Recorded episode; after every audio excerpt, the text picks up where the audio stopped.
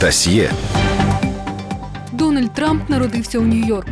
З 13 років навчався у військовій академії, де показав спортивні успіхи і був лідером серед учнів. Згодом закінчив школу фінансів при Пенсільванському університеті. Після цього став працювати в компанії батька, який був забудовником.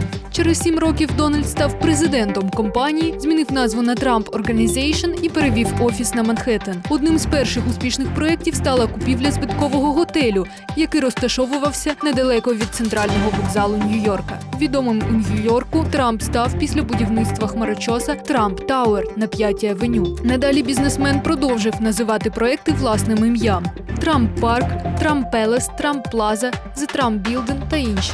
Зараз Трамп володіє мережею готелів США, Панамі і Канаді і мережею майданчиків для гольфу в США і Великобританії. Політик, співвласник конкурсів краси Міс Всесвіт та Міс США. Десять років тому Трамп став виконавчим продюсером і ведучим реаліті-шоу на каналі NBC. У шоу були високі рейтинги, і воно було тричі номіновано на премію Еммі. Зараз Трампу 72 роки, має п'ятеро дітей. Був у шлюбі три рази. Його третя дружина модель і дизайнер Меланія Трамп.